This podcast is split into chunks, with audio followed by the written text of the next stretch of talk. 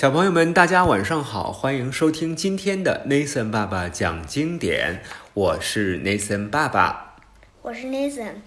为什么今天 Nathan 表现的非常非常的内敛而低调呢？什么叫内敛而低调？其实每录每个节目都要挺严肃。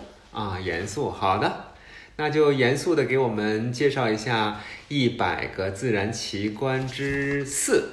呃，对。维苏威火山，火山分为活火山、死火山，这个我知道。啊，好吧，开始讲吧。嗯，维苏威火山位于意大利那不勒斯湾的东岸，海拔一千二百八十一米，是欧洲大陆唯一的活火山。它是一个活火山。嗯，它的火山口周边长一千四百米，深二百一十六米，基底直径三千米。它原来是海湾中的岛屿，后来因为火山爆发与喷发物质的堆积。而和陆地连成一片。哎，我有点渴，我喝点水。你要不给大家介绍一下吧？我不。咱们刚才讲到那个，它原来是海湾中的岛屿，后来因为火山爆发与喷发物质的堆积，而和陆地连成一片。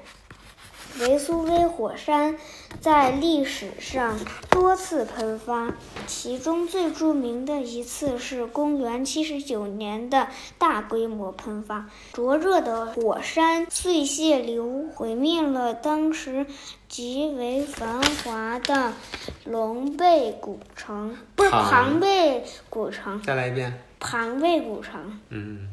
其他几个有名的。海滨城市也遭到严重破坏。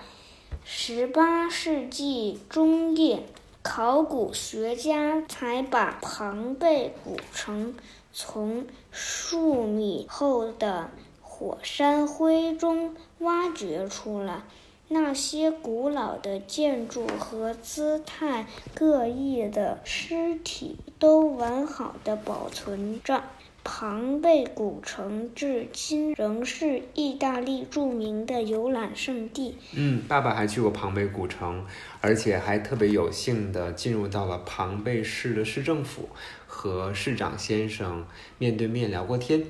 他说什么？他说欢迎中国的客人去了解意大利的文化。他说是意大利语吗？对，意大利语。那你怎么听得懂啊？有翻译呀。嗯。那个城市确实是有着古老的文明啊，有着很多非常珍贵的遗址吧。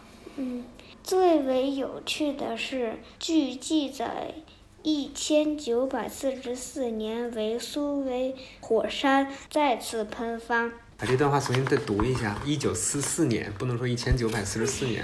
最为有趣的是。据记载，一九四四年，维苏威火山再次喷发，从火山顶部中心部位流出熔岩，喷出火山地和火山渣高出山顶约两百至五百米。火山爆发的奇妙景观，使得。正在山下激战的同盟国军队与纳粹士兵停止了战争，成千上万的士兵跑去观看这一大自然奇观。站在火山口边缘，可以看清整个火山口的情况。火山口深一百多米。由黄红褐色的固结熔岩和火山渣组成。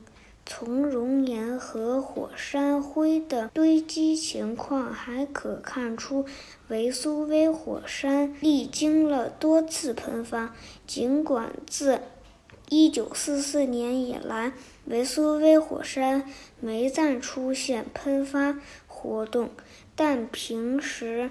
维苏威火山仍不时的有喷气现象，这说明火山并没有死去，只是暂时睡着了。嗯，讲完了。